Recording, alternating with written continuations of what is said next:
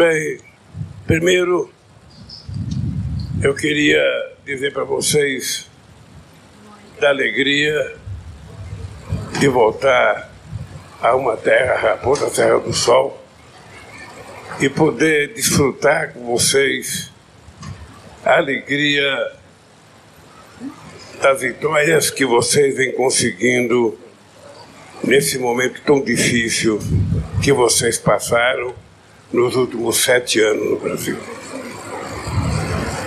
Eu penso que a sociedade brasileira ela está tomando consciência de que os índios e os indígenas brasileiros não estão ocupando nenhum metro de terra de ninguém nesse país. Na verdade,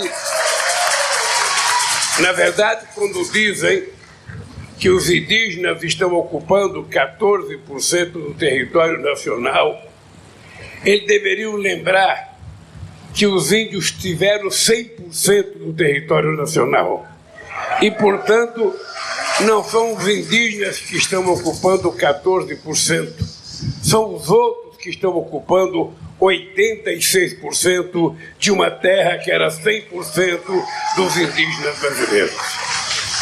É sempre importante a gente dizer isso, porque muitas vezes os incautos, muitas vezes as pessoas que não querem enxergar, pensam que é verdade que os indígenas estão ocupando uma terra que era de alguém, antes dos indígenas chegar aqui.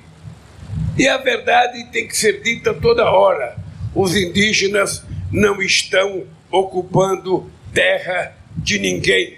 Eles estão apenas brigando para ficar com aquilo que era todo seu e que os invasores, desde 1500, vêm tirando pedaços de terra que pertencia a vocês.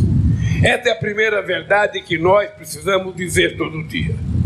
A segunda verdade é que há 500 anos nesse país, Aqueles que invadiram o nosso país e depois disseram que descobriram o nosso país, depois de exterminar com milhões de índios, resolveram vender a ideia que era preciso fazer a escravidão vir para o Brasil, porque os indígenas eram preguiçosos, não gostavam de trabalhar. E se eles não gostavam de trabalhar e não tinha brancos para trabalhar, porque os que vinham da Europa não queriam trabalhar, então resolveram contar a história que os índios eram preguiçosos e, portanto, era preciso trazer o povo negro da África para produzir nesse país. Olha, toda a desgraça que isso causou ao país causou uma coisa boa, que foi a mistura, a miscigenação da mistura entre indígenas, negros e europeus, que permitiu que nascesse essa gente bonita aqui, que gosta de música, que gosta de dança, que gosta de festa, que gosta de respeito, mas que gosta de trabalhar para sustentar a sua família e não viver de favor de quem quer que seja. Essa, essa é uma prova que eu vi aqui na pequena feira que eu acabei de visitar uma demonstração de que, na medida que vocês têm oportunidade, na medida que vocês têm garantida a terra, e na medida que vocês têm garantido incentivo financeiro para vocês produzirem, possivelmente vocês produzirão igual ou melhor do que qualquer outra pessoa que tenta tirar o sustento da terra. E eu fiquei triste porque descobri aqui que vocês não têm ajuda do governo para financiar a produção de vocês. Eu fiquei muito triste. Então, Juvênia, nós precisamos, nós precisamos, e companheira Sônia, nós precisamos voltar para Brasília, nós temos que conversar com o companheiro Rui Costa, ministro-chefe da Casa Civil, nós temos que conversar com o companheiro ministro Padilha, nós temos que conversar com o ministro Paulo Teixeira, que é do, do, do Ministério do Desenvolvimento Agrário.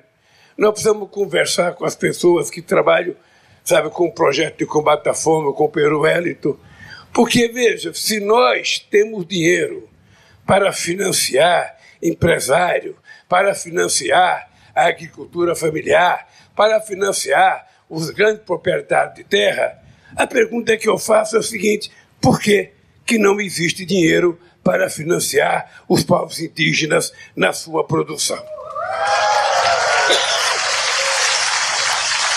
Eu acho que tem alguma coisa errada.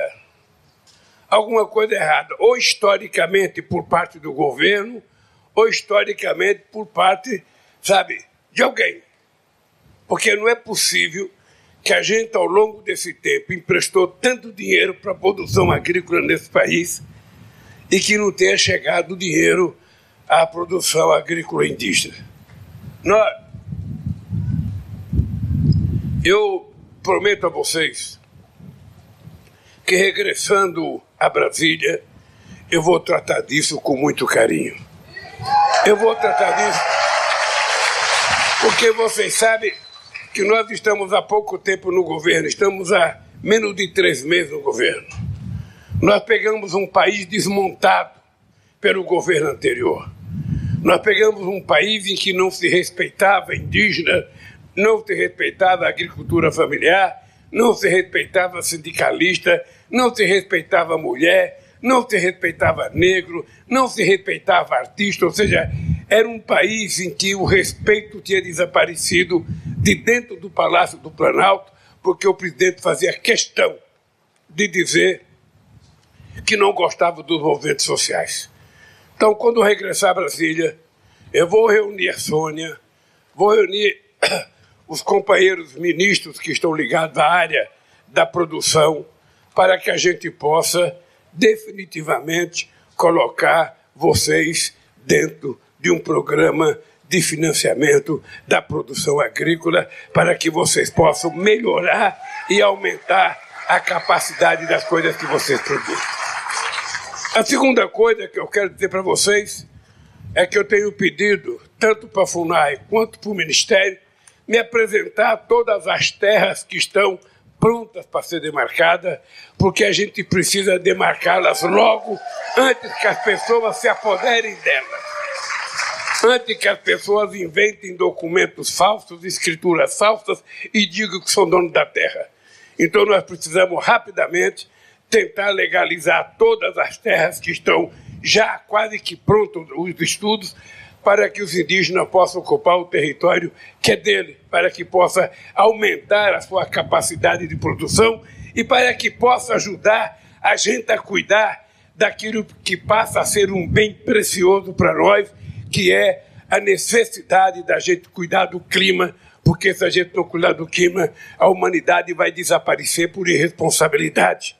E a gente quer mostrar que esse mundo pode ser produzir alimento sem precisar derrubar mais uma árvore da Amazônia, sem precisar estragar mais um rio, sem precisar polir mais da água.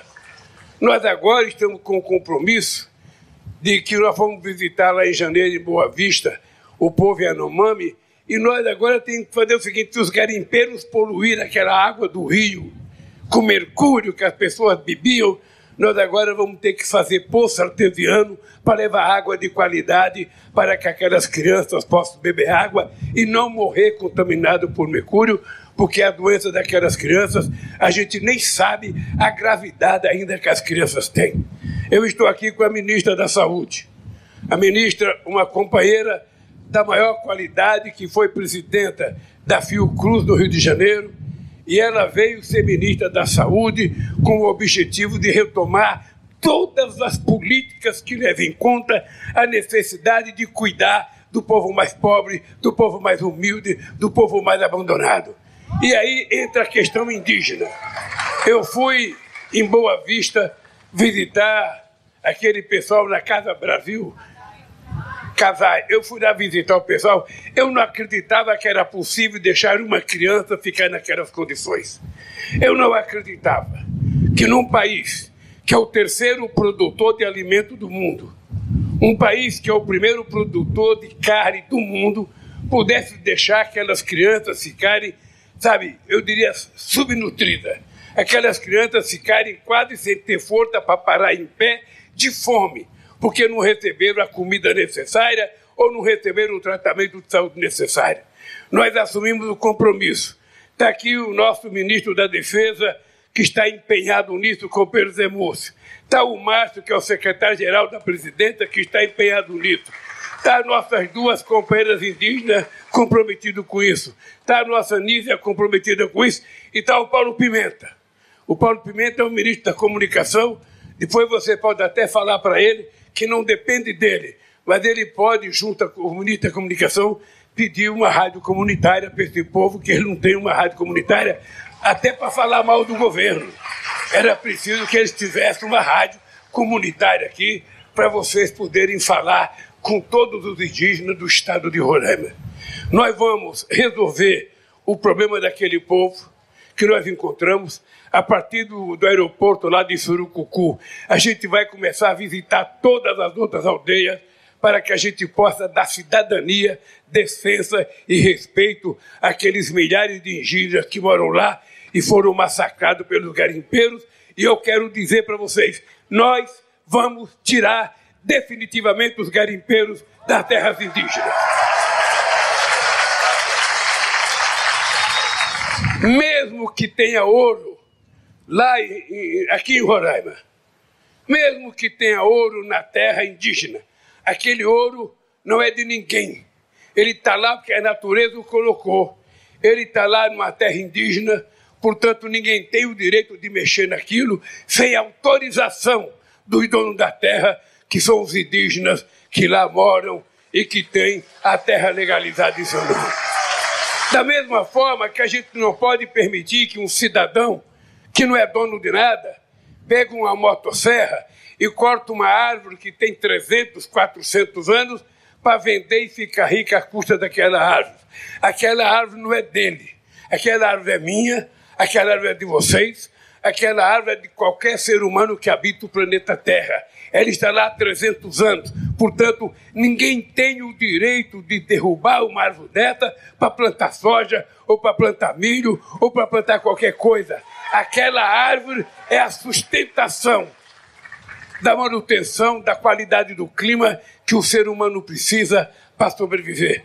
E é por isso que nós vamos cuidar muito, não apenas das terras indígenas, porque vocês vão produzir apenas aquilo que vocês necessitam para comer e que no fundo, no fundo, vocês funcionam como se fossem guardiões daquela floresta. Só tira da terra o que for necessário para comer, mas ninguém tira da terra para acabar com aquilo que a natureza criou.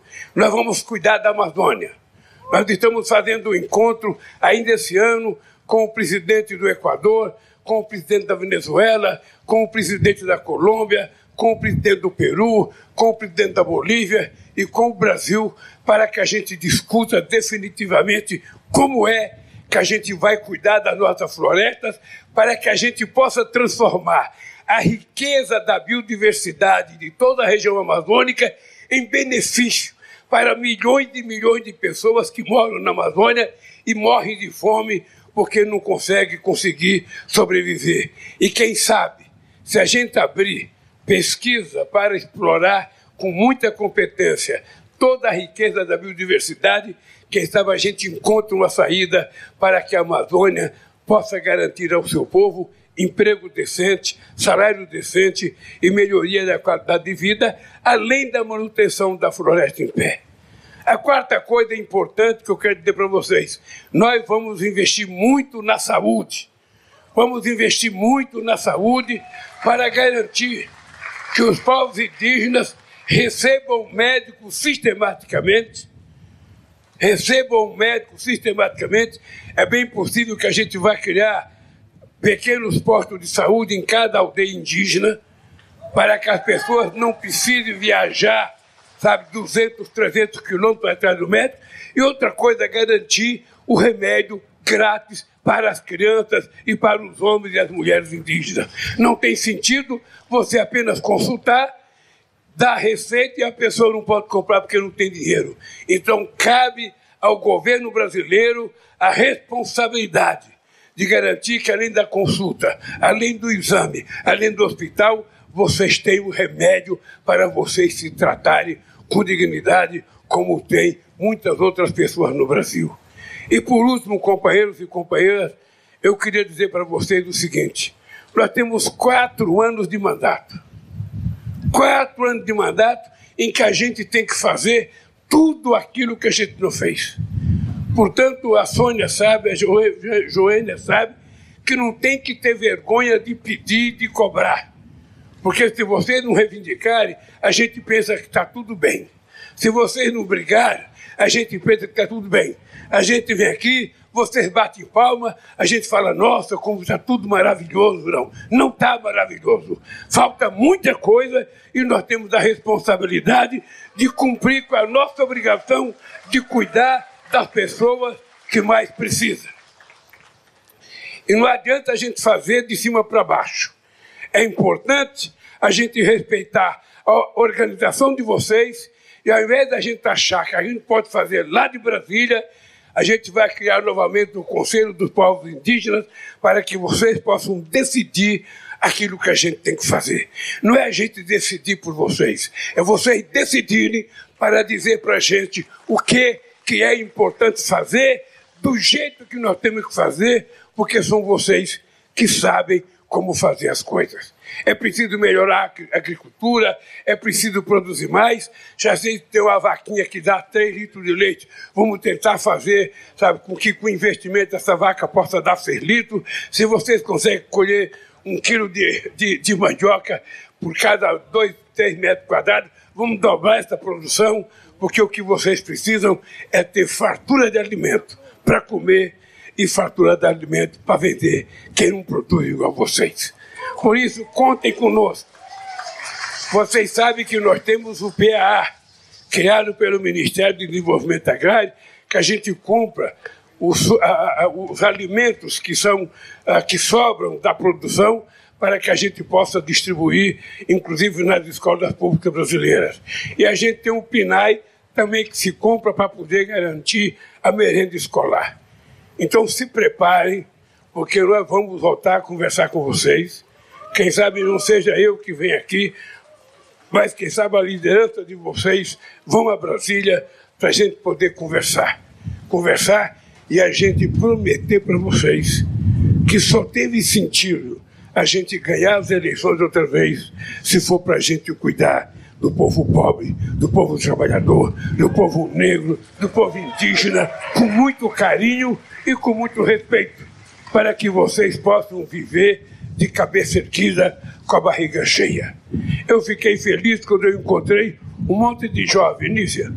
Tem muitos meninos que querem ser médicos, tem muitas meninas que querem ser médicos, tem gente que quer ser psicóloga, tem gente que quer ser ah, veterinário. Ou seja, eu acho uma coisa extraordinária, porque nós temos uma Índia cuidando da FUNAI, uma outra cuidando do Ministério, um outro cuidando da saúde. Ou seja, nós queremos, quanto mais indígenas formados em doutores, melhor será garantido a garantia de vida para vocês.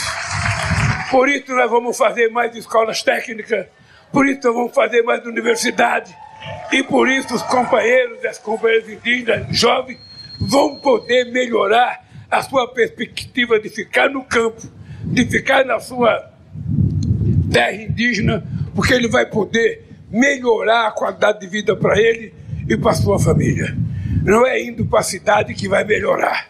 Porque se for para a cidade, sem ter emprego, sem ter uma profissão, o que vai acontecer é que muitas vezes a vida da gente vira uma desgraça. Sem emprego, começa a beber, começa a ser trabalhar num trabalho que não vale nada, que não ganha nada, e às vezes a vida da gente se perde e um jovem com vergonha de voltar para casa fica perdido na cidade.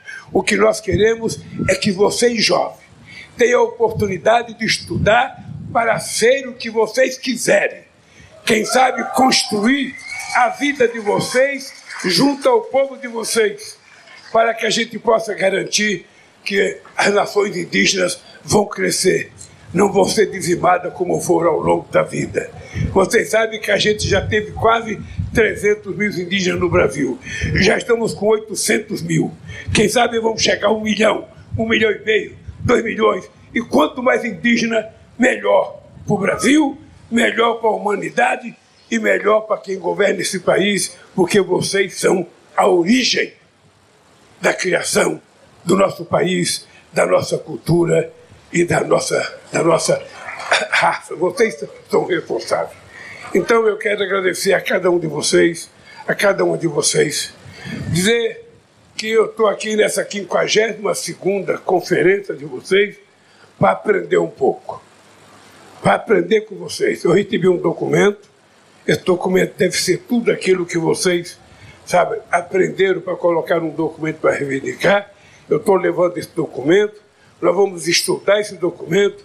Qualquer dia desse vai voltar aqui a nossa ministra e a nossa presidente da FUNAI para dizer de tudo aquilo que vocês apresentaram, nós estamos atendendo isso, estamos atendendo aquilo, ou seja, se a gente não puder atender 100% do que vocês pediram, a gente pode atender 90%, 95%, ou quem sabe até um pouco mais, porque daqui para frente vocês serão tratados com o valor que vocês merecem, como cidadão e cidadão brasileiro de muita, de muito orgulho para nós.